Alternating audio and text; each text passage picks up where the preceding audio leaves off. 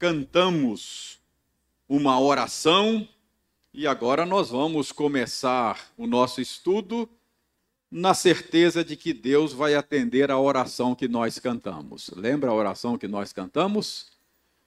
Vivifica a tua igreja, fortalece a tua igreja.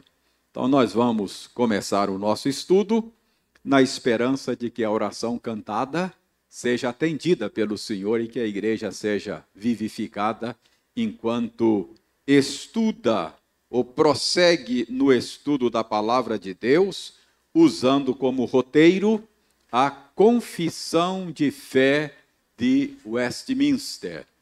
Vou pedir a alguém que esteja próximo aí do interruptor, acho que se apagar estas lâmpadas aqui da frente vai melhorar a visibilidade de vocês. Nós estamos estudando a Confissão de Fé de Westminster. E nós temos dado a esta série o título Nossa Fé Comum. Por que nossa fé comum? O termo confissão já traz embutido no seu sentido a ideia de confessar juntos, é, de crer juntos. E a fé é um elemento de unidade da Igreja de Cristo. Deus nos mantém juntos por meio do Espírito Santo que em nós habita, pelo fato de sermos adotados na mesma família, temos o mesmo pai, isso nos mantém juntos, nos conecta uns com os outros. E a Bíblia ensina que um outro fator que nos conecta é a nossa fé. Não é isso que Paulo diz? Que nós temos uma só fé. Por que, que a gente anda junto? Porque a gente crê nas mesmas coisas, não é? Então, a nossa fé comum é um fator de unidade do povo de Deus. É claro que existem aquelas crenças, aquelas convicções que são compartilhadas por todos os cristãos de todas as épocas, de todos os lugares. Mas existem certas certas crenças, certas convicções que são de grupos específicos. Na Igreja de Cristo, há certas doutrinas que a gente tem uma determinada liberdade, não é claro? Existe um núcleo central da fé que não tem como abrir mão dele. Mas existem certas doutrinas que, que a gente pode ter certa liberdade. Então, nossa fé comum aí é a nossa fé comum da tradição reformada. Nós presbiterianos pertencemos a essa tradição, então o que nós temos estudado é a respeito do que os presbiterianos creem. Então é isso que estamos vendo. Bom, nós já aprendemos que a confissão de fé, que é a sistematização, a organização por tópicos da fé reformada.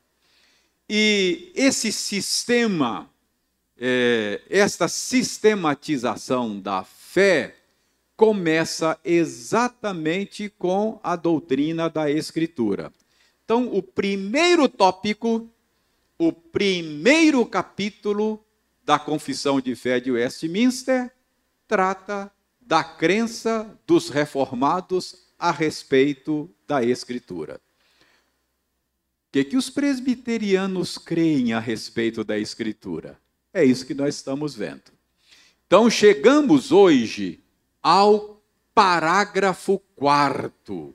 Já estudamos três parágrafos do capítulo 1. Já aprendemos que a Bíblia é o registro da revelação de Deus. Deus se nos deu a conhecer, e esta revelação que ele nos deu, ele mesmo providenciou o registro dessa revelação. Depois nós já aprendemos que o próprio Deus que se revelou e providenciou o registro dessa revelação, também dirigiu a igreja na seleção desses livros. Hoje, nós sabemos que os livros inspirados que compõem a Escritura, os 66 livros, eles são o resultado da obra do Espírito Santo que conduziu a igreja ao longo dos séculos nesta organização, nesta seleção de livros que nós consideramos livros inspirados e palavra de Deus. Agora chegamos ao capítulo, ou melhor, ao parágrafo 4. Eu vou ler o parágrafo 4 é, e você pode me acompanhar silenciosamente. Diz o seguinte: a autoridade da Escritura Sagrada, razão pela qual deve ser crida e obedecida, não depende do testemunho de qualquer homem ou igreja, mas depende somente de Deus, que é a própria verdade, que é o seu autor. Tem, portanto, de ser recebida porque é a palavra de Deus. A pergunta é a seguinte: qual é o assunto do parágrafo 4 do capítulo 1 da Confissão de Fé? A respeito do que trata o capítulo, ou melhor, o parágrafo 4.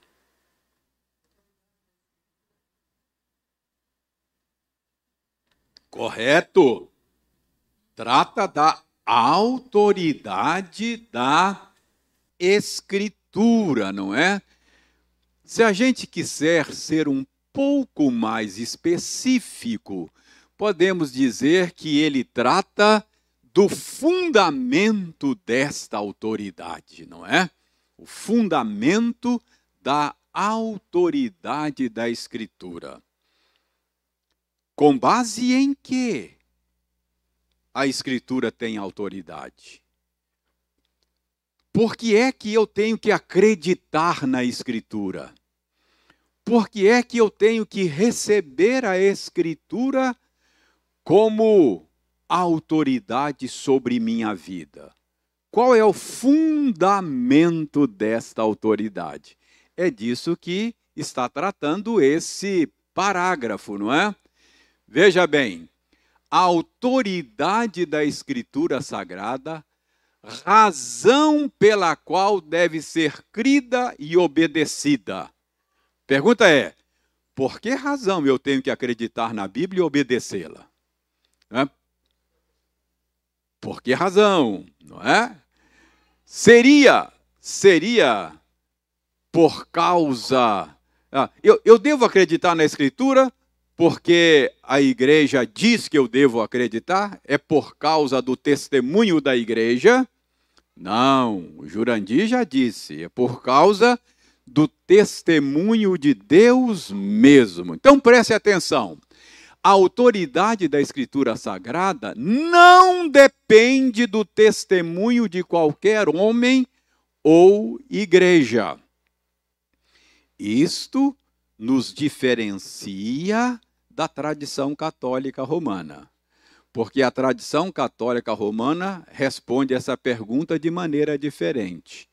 Se você perguntar para a tradição católica romana, por que, que eu devo acreditar na Escritura?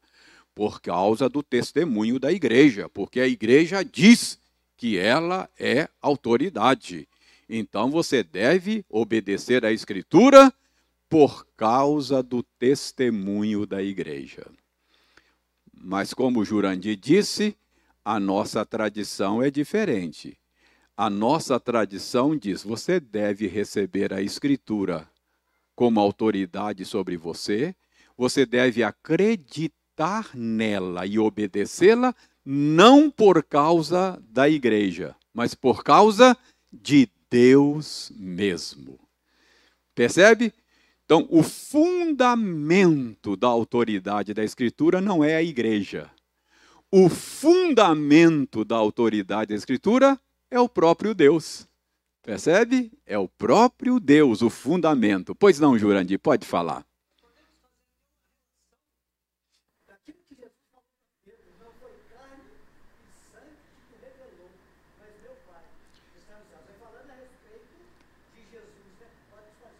Sim, é, é verdade, é verdade. Nós dependemos de Deus mesmo e do testemunho dele.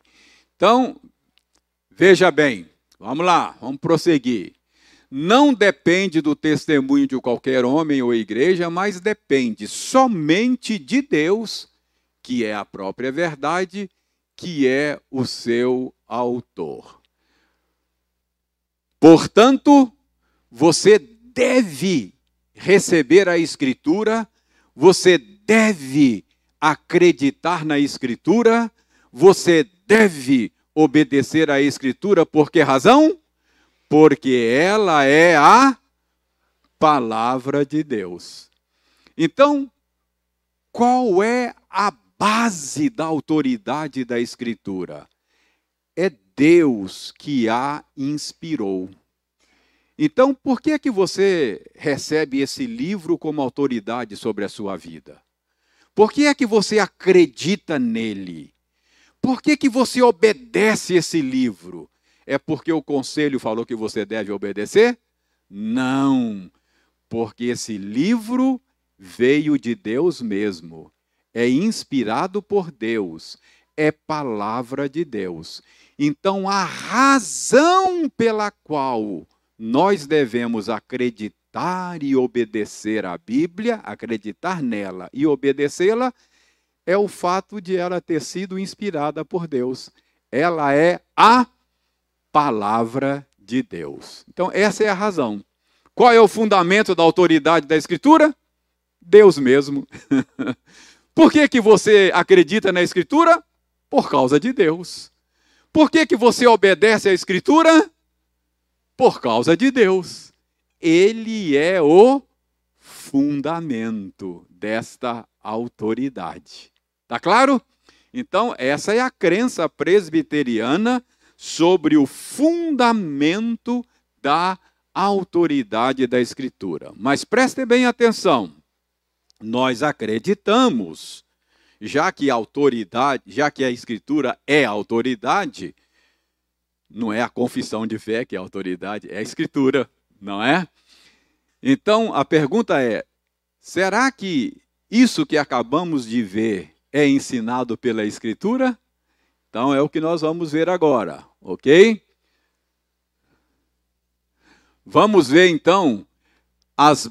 Opa! Vamos ver então a base bíblica para esse fundamento que acabamos de ver. Alguém leia 1 Tessalonicenses 2,13. Primeira de Paulo aos Tessalonicenses, capítulo 2, verso 13. Alguém leia para nós?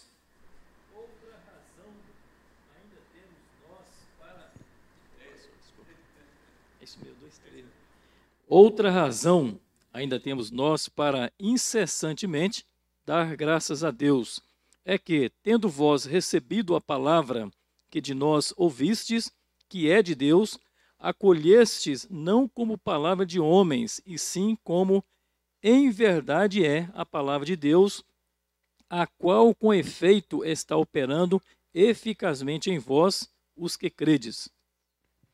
Ouviram que Paulo está elogiando os crentes de Tessalônica? Paulo diz assim: ó, Eu tenho outro motivo para dar graças a Deus por vocês, elogiar vocês. Por quê? Porque vocês receberam a palavra dos apóstolos como palavra de Deus, o que de fato é. É isso que Paulo está dizendo.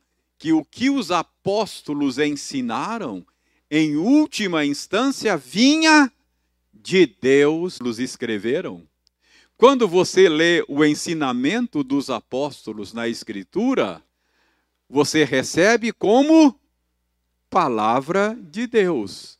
Paulo está dizendo aí que de fato é palavra de Deus. Então, os nossos irmãos que escreveram a confissão de fé chegaram a essa conclusão de que a, o fundamento da autoridade da Escritura é Deus mesmo, que nós devemos receber e obedecer à Bíblia, porque ela é palavra de Deus. De onde eles tiraram isso? Da própria Bíblia. Então, é isso que eu estou lhes mostrando agora, as bases bíblicas para esse fundamento da autoridade da Escritura. Vejam aí, 2 de Pedro 1, 19 a 21, uma outra base bíblica pra, para esse fundamento da autoridade da Escritura. Primeira de Pedro 19, ó, capítulo 1, não, é segunda de Pedro. Obrigado. Segunda de Pedro 1, 19 a 21. Quem achou? Ah, vamos ver aqui, vamos ver aqui. Temos assim tanto mais confirmada a palavra profética, e fazeis bem em obedecer, atendê-la, como a uma candeia que brilha em lugar tenebroso, até o dia clareie e as estrelas da alva nasçam em vosso coração. Sabendo, é, até o 21, né? Sabendo prim, primeiramente isto, que nenhuma profecia da Escritura provém de particular alucidação, porque nunca jamais qualquer profecia foi dada por vontade humana. Entretanto, homens santos falaram da parte de Deus, movida pelo Espírito Santo. Obrigado, Wilton. Então veja bem.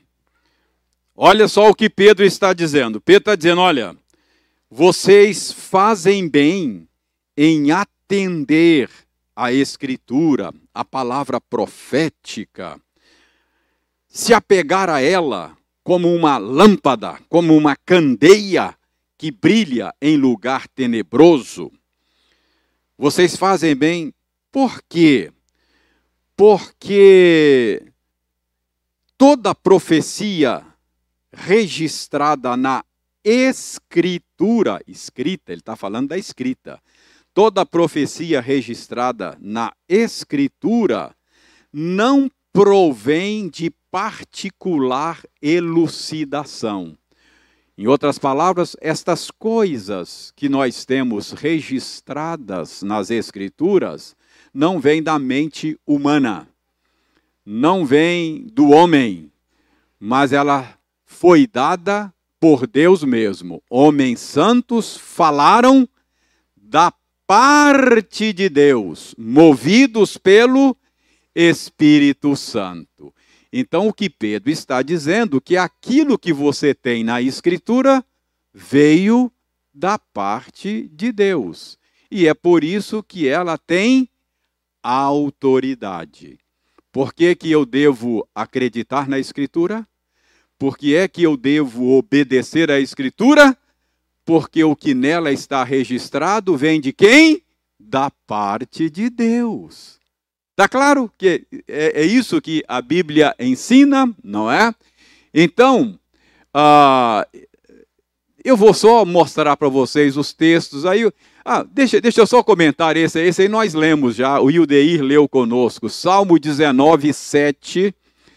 A segunda parte desse verso 7 diz assim: testemunho do Senhor é fiel e dá sabedoria aos simples.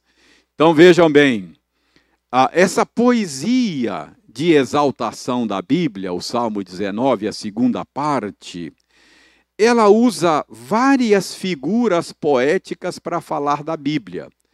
Ela é o mandamento do Senhor, ela é a lei do Senhor, ela é a. a hã?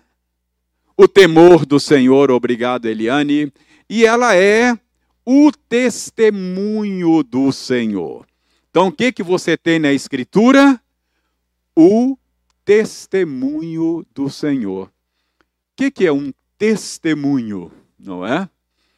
testemunho é uma afirmação a respeito de algo. Por exemplo, nos tribunais, é, a gente usa testemunho para o estabelecimento da verdade, não é assim? A gente fala de provas documentais e provas testemunhais. Então, o testemunho de alguém num tribunal é, é, é, ajuda o juiz a estabelecer qual é a verdade dos fatos. Então, o que, que você tem na Bíblia? O testemunho do Senhor. A respeito de um punhado de coisas, o testemunho do Senhor sobre Ele mesmo, o testemunho do Senhor sobre nós, o testemunho do Senhor sobre o sentido da vida, o testemunho do Senhor sobre o que está errado com o mundo, o testemunho do Senhor sobre a solução para o problema do homem. Então, a Bíblia é o testemunho do Senhor. Esta segunda parte do Salmo 19, 7, segunda parte do verso 7, diz que o testemunho do Senhor é o quê? O que, que é alguma coisa fiel? Verdadeira, confiável, não é? Então, testemunho do Senhor é confiável. Se você for arrolado como uma testemunha num processo judicial, quando for colher o seu testemunho, o juiz vai lembrar você que se você mentir no tribunal, você está cometendo o crime. Ele vai dizer: olha, você sabe que se você mentir aqui e a gente descobrir que você mentiu, você vai pagar. Por isso, nos termos da lei. O senhor está sabendo disso? Aí o testemunha, testemunha não pode mentir. Curioso que o réu pode. A testemunha não. mas, é, mas é que é o princípio, o princípio, o princípio da lei que ninguém é obrigado a produzir prova contra si.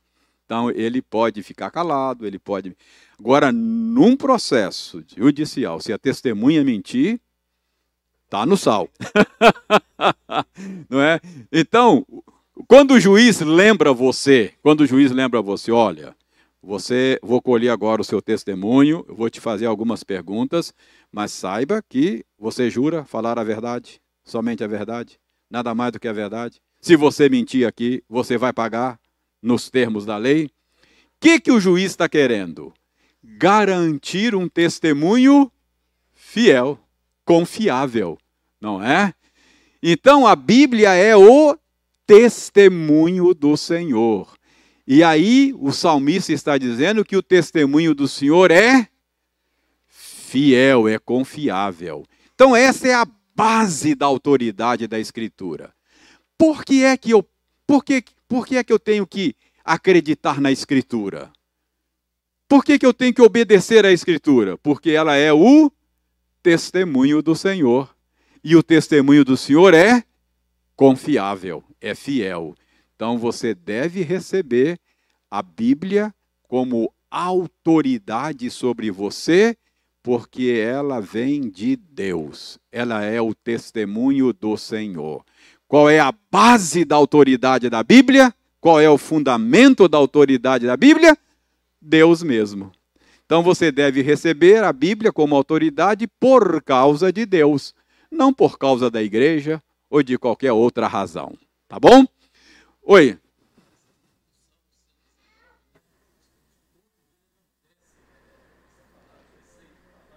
É verdade. E sempre ela é do Senhor, do Senhor. E sempre ela traz benefícios. Qual é o benefício que traz aí? O testemunho do Senhor é fiel e dá sabedoria. Esse é o benefício. Se você confia no testemunho do Senhor, se você se submete ao testemunho do Senhor, você vai se tornar uma pessoa sábia. Não é? Mesmo que seja uma pessoa simples, não é? Você vai ser uma pessoa sábia. Mas então, vocês podem depois olhar, tem aí passagens que mostram base bíblica para esse fundamento, ok? Então veja bem, A autoridade da Escritura Sagrada, razão pela qual deve ser crida e obedecida, não depende do testemunho de qualquer homem ou igreja, mas depende somente de Deus, que é a própria verdade, uh, que é o seu autor. Tem, portanto, de ser obedecida, porque é a palavra de Deus.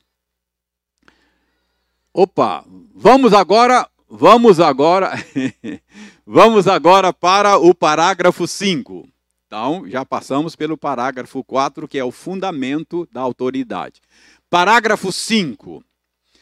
Eu leio: pelo testemunho da igreja, podemos ser movidos e incitados a um alto e reverente apreço da Escritura Sagrada, a suprema excelência do seu conteúdo e eficácia da sua doutrina, a majestade do seu estilo a harmonia de todas as suas partes, o escopo do seu todo, que é dar a Deus toda a glória, a plena revelação que faz do único meio de salvar-se o homem, as suas muitas outras excelências incomparáveis e completa perfeição, são argumentos pelos quais abundantemente se evidencia ser ela a palavra de Deus.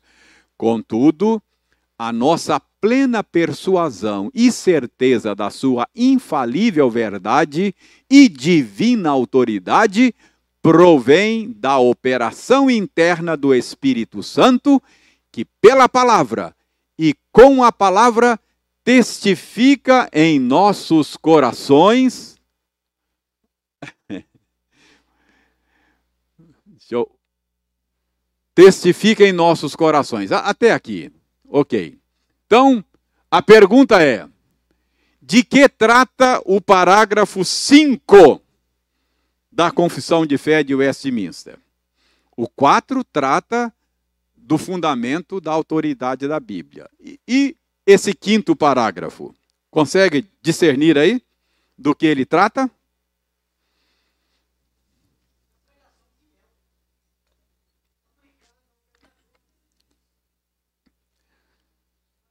Prega. Hã? Às vezes a fraseologia fica meio truncada, né? Mas vamos, vamos, vamos é, é, é, é, tentar, tentar destrinchar isso aqui. Opa! Esse parágrafo trata da forma como reconhecemos a autoridade da Escritura parágrafo anterior trata em que essa autoridade se fundamenta? Em Deus mesmo. Esse parágrafo trata como é que nós reconhecemos essa autoridade. Preste atenção. Pelo testemunho da igreja, podemos ser movidos e incitados a um alto e reverente apreço da Escritura Sagrada.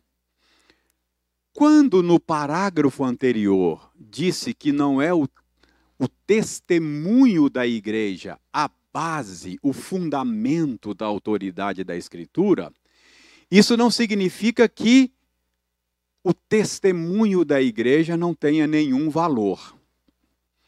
Preste atenção. Pelo testemunho da igreja, podemos ser movidos e incitados a um alto e reverente apreço da Escritura Sagrada. Pelo testemunho da igreja, pela argumentação da igreja, a pessoa pode ser movida, ser levada a uma certa admiração, há um certo apreço pela Bíblia. Entendeu? Não significa que o testemunho da igreja não tenha nenhum valor. O testemunho da igreja pode levar a pessoa a ter um certo apreço pela Bíblia. Ó, tem gente que tem certo apreço pela Bíblia por causa do seu estilo, como literatura, não é? Tem gente que se dedica a estudar, por exemplo, o livro de Provérbios, por causa da sabedoria de vida encontrada lá.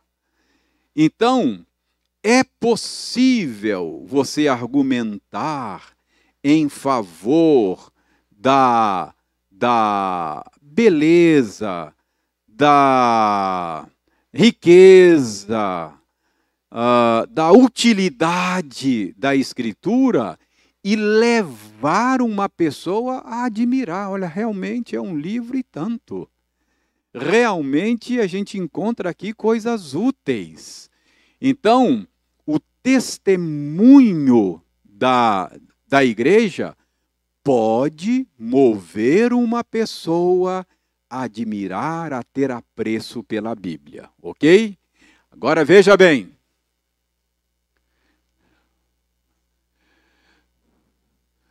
Ah, se você ler em cima, eu só grifei aí embaixo, esse, a Bíblia possui muitos argumentos pelos quais, você pode usar muitos argumentos pelos quais abundantemente se evidencia ser ela a palavra de Deus. O que, que a confissão de fé está dizendo? A confissão de fé está dizendo é que a Bíblia se auto-autentica. Você encontra na Bíblia evidências da sua inspiração divina. É possível você articular argumentos em favor da inspiração divina. Por exemplo, por exemplo, uh, o cumprimento das profecias. Quer dizer, você abre a Bíblia, você pode argumentar dizendo, olha, tem um profeta, o Miqueias, ele escreveu que o Messias, que é Jesus Cristo, haveria de nascer em Belém da Judéia. E tu, Belém Efrata, pequena demais para figurar dentre as milhares de Judá, de ti me sairá aquele que há de reinar em Israel. Então, Miqueias disse que o Messias nasceria em Belém. Cerca de 700 anos depois, uma virgem que estava grávida, esperando o neném, foi levada pelo marido para fazer um alistamento numa cidade chamada Belém. Ela não morava lá em Belém, ela morava em Nazaré. Mas o marido tinha que se alistar na sua cidade de origem. Ele levou a esposa grávida para fazer o alistamento lá na cidade de Belém. Era uma ordem do imperador. E, por acaso, ela entrou em trabalho de parto lá em Belém e teve o seu filho em Belém. E hoje nós sabemos que esse menino era o Messias anunciado por Miqueias. Então, percebe que há argumentos para mostrar que a Bíblia é um livro inspirado por Deus. Então, você vai encontrar, você vai encontrar na Bíblia argumentos a respeito da sua origem divina. Ah, o testemunho da igreja. Você vai, você vai perceber pessoas cujas vidas foram transformadas pela Escritura, não é? Todos nós conhecemos Aliás, nós somos esses, né? Mas a, a, gente conhece pessoas que você olhava assim, meu Deus, estava no lamaçal. Eu não dava nada por ele. De repente a Bíblia entrou na vida dele e ele mudou de vida. Não é? Hã? É verdade, você vai encontrar isso Vai encontrar isso. É, é, é uma coisa tremenda. Então, oi.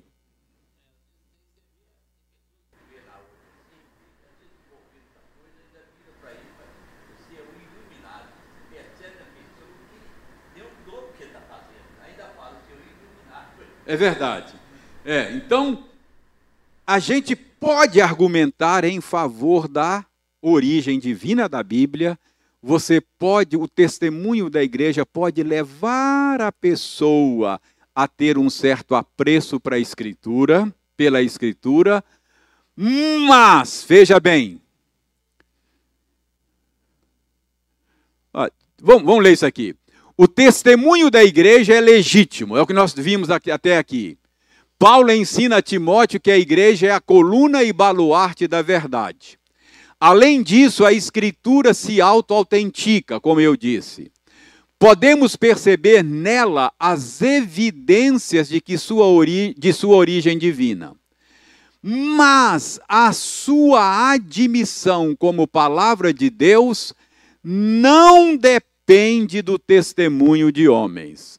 É isso que esse artigo da Confissão de Fé está dizendo. Veja bem, olha.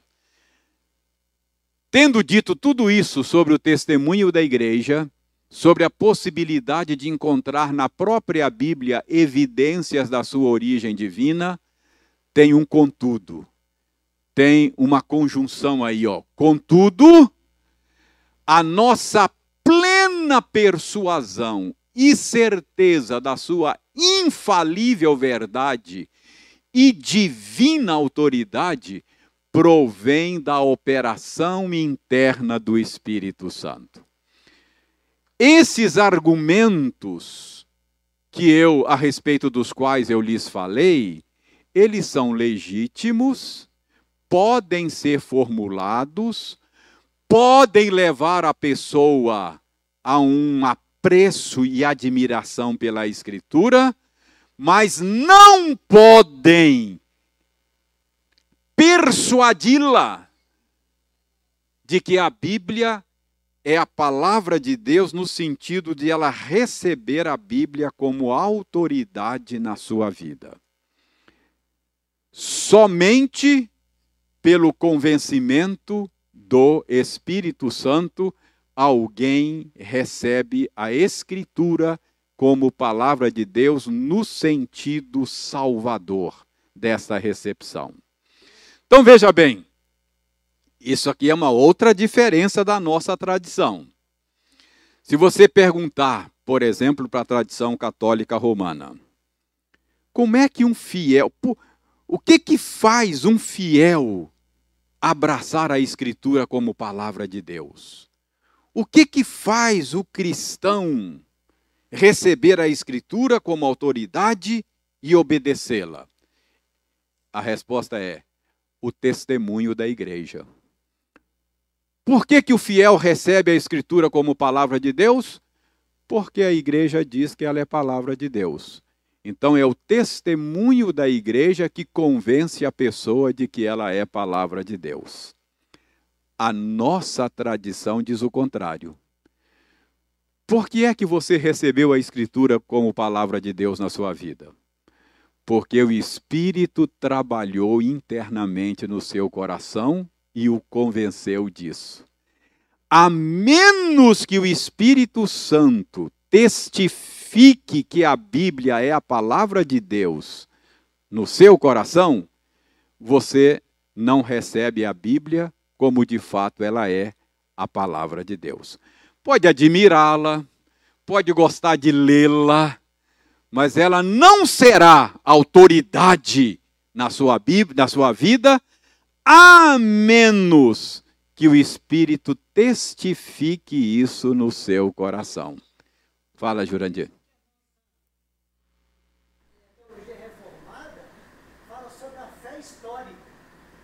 Sim.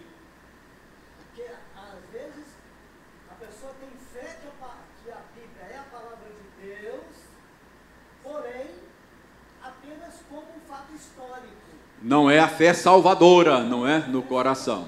É isso mesmo.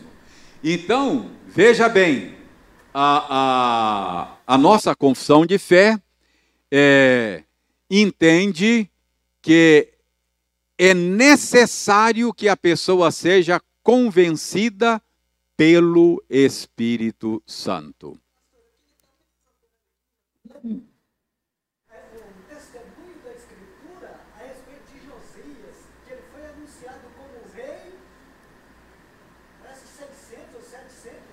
Uhum. É, é um argumento que funciona como aquele lá que eu falei de Miqueias, não é? Então veja bem, bases bíblicas para esta, para esse testemunho interno do Espírito Santo, não é? Deixe-me ver aqui só.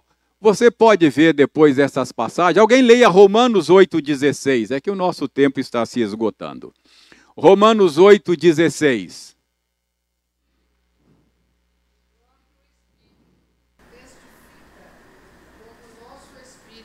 Somos filhos de Deus.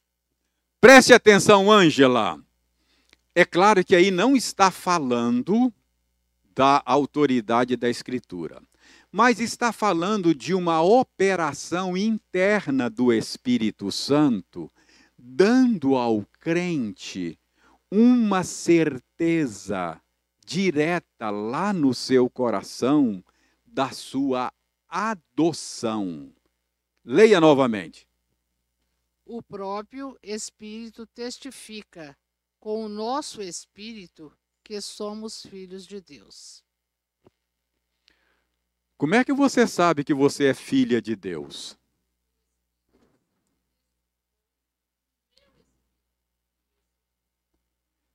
É interessante, não é? Essa é uma obra interna do Espírito Santo. Ah, é claro a Bíblia diz que aqueles que estão em Cristo são adotados na família de Deus, não é? Deus é nosso Pai em Cristo Jesus.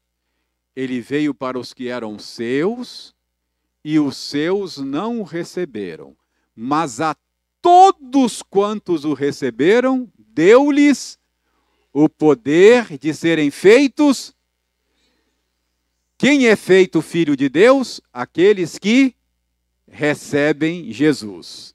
Então, todos quantos o receberam, receberam também a adoção. Foram adotados, têm Deus como Pai. Essa é uma verdade. Agora, como é que eu sei que eu sou um deles? Porque o Espírito testifica isso no meu coração. Percebe? Como é que eu sou convencido de que eu estou na família de Deus? É uma obra interna do Espírito Santo dando-me esta certeza. Preste atenção. É um tipo de convicção, é um tipo de certeza que a gente chama de a, a, a, é um tipo de conhecimento que a gente chama de pré-teórico. É um conhecimento que não é teoricamente elaborado. Você já viu aquele tipo de conhecimento? Fala, eu sei, mas não sei explicar. não tem isso? Eu sei, mas não sei explicar. Como é que você sabe que? Como é que você sabe que você é, é, é filho de Deus? Eu sei porque o Espírito Santo me deu. Eu não sei articular isso aí, não é? É um mistério, é a obra interna do Espírito Santo. Então a nossa tradição entende que a convicção de que a Bíblia é a palavra de Deus é da mesma natureza. É obra do Espírito Santo no seu coração. Eu não sei se você tem essa experiência. Eu sou filho de uma família presbiteriana, batizado na infância, quando eu tinha um ano, mas eu passei boa parte da minha vida longe do Senhor, longe da igreja, ah, perdido nos meus pecados. E algumas vezes eu até li a Bíblia, sabe? Mas o livrinho chato de ler. Ah, não, não tinha nenhum prazer naquilo lá. De repente, aquele livro ganhou significado. E eu me lembro que os meus. Eu, eu trabalhava numa, numa firma, nem estudava teologia ainda, mas eu me lembro que o meu período de almoço, engolia lá a comida rapidinho, para ter tempo para ler a Bíblia. Percebe? Ah, ela virou um tesouro para mim. Pô, ah, fiquei apaixonado, não é? Passou a ser uma carta do amado da minha alma, não é? então, o que, que aconteceu? O Espírito Santo convenceu meu coração de que aquele livro é a palavra de Deus. Então, ah, é isso que os nossos pais na fé acreditam sobre a admissão da autoridade bíblica. Parágrafo 4, nós vimos o fundamento da autoridade bíblica. Parágrafo 5, como se dá o reconhecimento dessa autoridade. Como é que você reconhece que a Bíblia é autoridade e abraça a Bíblia como sua única regra de fé e prática? Tradição católica diz: o fiel reconhece a autoridade da Bíblia e abraça a Bíblia como regra de fé e prática por causa do testemunho da igreja. É porque o Papa mandou, ele, ele, ele, ele obedece tradição reformada diz: não, não é por causa do testemunho da igreja, é por causa do testemunho interno do Espírito Santo.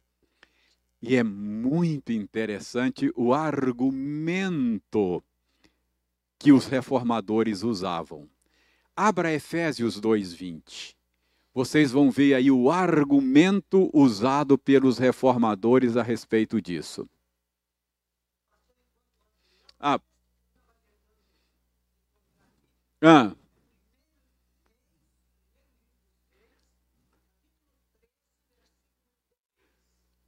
Quer ler aí? Tá, tá fácil aí?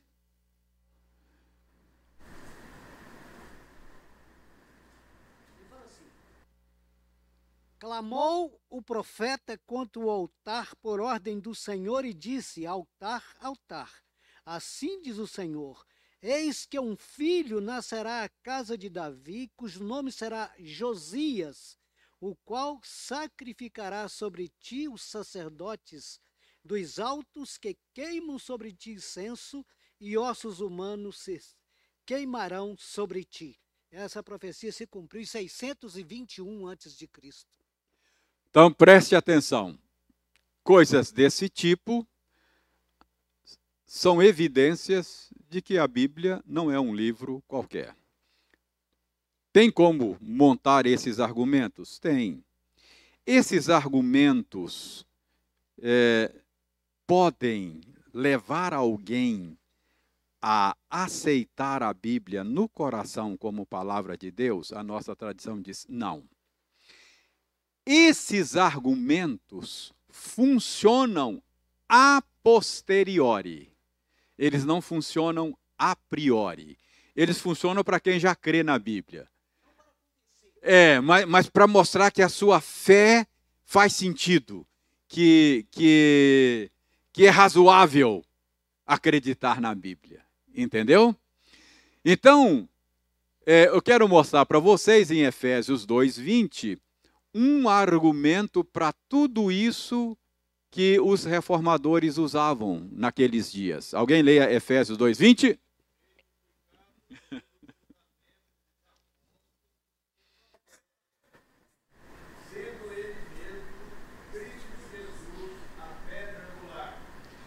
Osório, preste atenção no argumento usado pelos reformadores. João Calvino usa esse argumento. Preste atenção como é que o argumento funciona. A tradição católica dizia: a Bíblia é a autoridade da Bíblia se fundamenta no testemunho da igreja. A, a recepção da Bíblia como autoridade pelo fiel depende do testemunho da igreja. O fiel acredita na Bíblia por causa do testemunho da igreja. Calvino contradizia isso com esse versículo. Aí está dizendo o seguinte: que a igreja está sendo edificada sobre o fundamento dos apóstolos e profetas. Então, ou seja, a autoridade, a igreja está sendo edificada sobre o fundamento da Bíblia. Não é a Bíblia que depende da igreja, é a igreja que depende. Percebe? Não é a autoridade da Bíblia que depende da autoridade da igreja. É a autoridade da igreja que depende da autoridade da Bíblia. O argumento de Calvino é o seguinte: você dizer que as pessoas aceitam a Bíblia como palavra de Deus por causa do testemunho da igreja, você está fazendo Deus depender do aval humano. Percebe? Não é Deus que depende do aval humano. É o homem que depende do aval de Deus. Então, a, a, a Efésios 2,20 ensina-nos que a tradição reformada é, ela é bíblica também no que diz respeito à autoridade da Escritura. Sim, fique à vontade. Interessante a gente.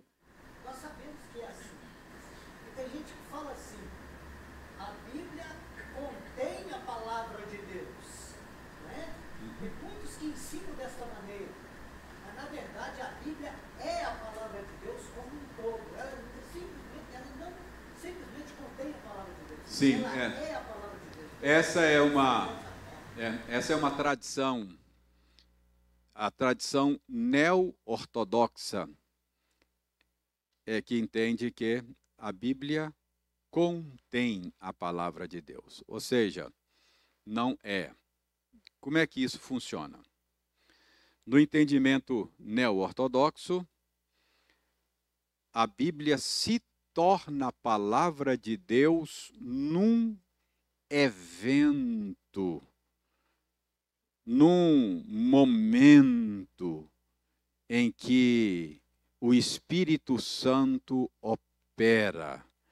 Então, naquele momento, ela tornou-se para você, na sua experiência, a palavra de Deus.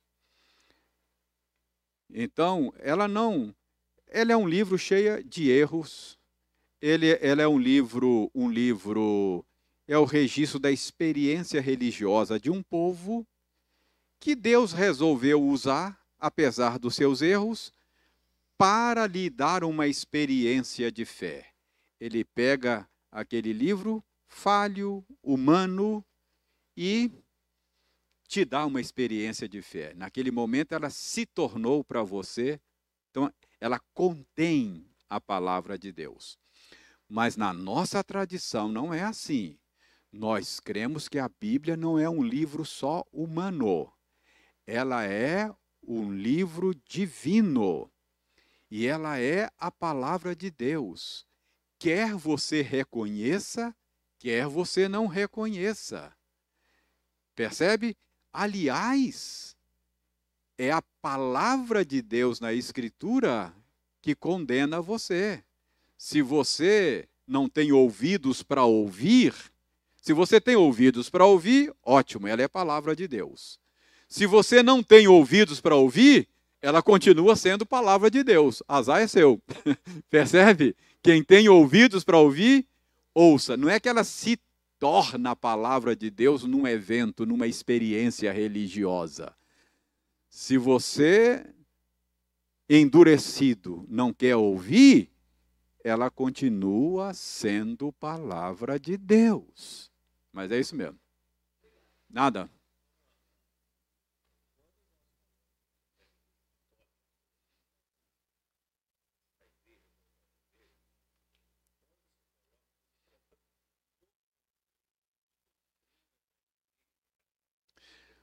Não, é o clero. Quando, quando você fala, quando, quando a Igreja Católica fala de a Igreja, está falando do clero, não do povo em si. É o clero, é da instituição. É. Exatamente. É que, é que, na, é, é, é que para o catolicismo, igreja não é o povo. Igreja é uma instituição intermediária entre Deus e o povo. Ela, ela, a igreja, como instituição, no entendimento católico, ela é a detentora da graça, a depositária da graça. Então, Deus confia a sua graça à igreja. Ela é a depositária. Agora, ela comunica a graça de Deus aos fiéis, lá embaixo, por meio dos sacramentos. Então, por meio dos sacramentos, ela está comunicando a graça. Você recebe a graça por meio da igreja. No batismo, a graça lhe é comunicada. Na crisma, na confissão auricular, no, na, na, na, é, é, na penitência, até no final da sua vida, na extrema unção, a graça lhe prepara para morrer. É.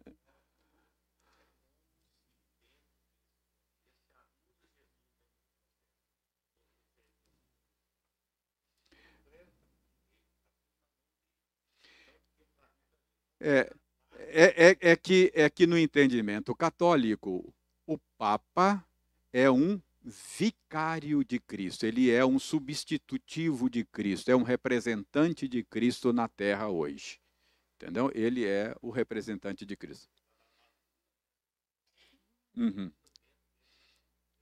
Para o nosso entendimento, quando nós falamos da igreja do Senhor, nós estamos falando de todo o povo, é o corpo de Cristo.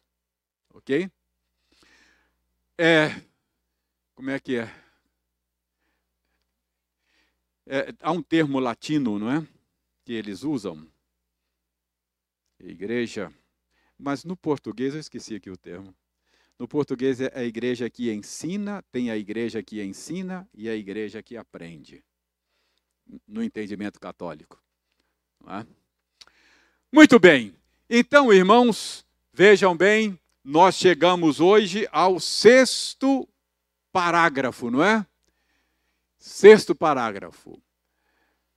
Todo o conselho de Deus concernente a todas as coisas necessárias para a glória dele e para a salvação, fé e vida do homem, ou é expressamente declarado na Escritura, ou pode ser lógica e claramente deduzido dela.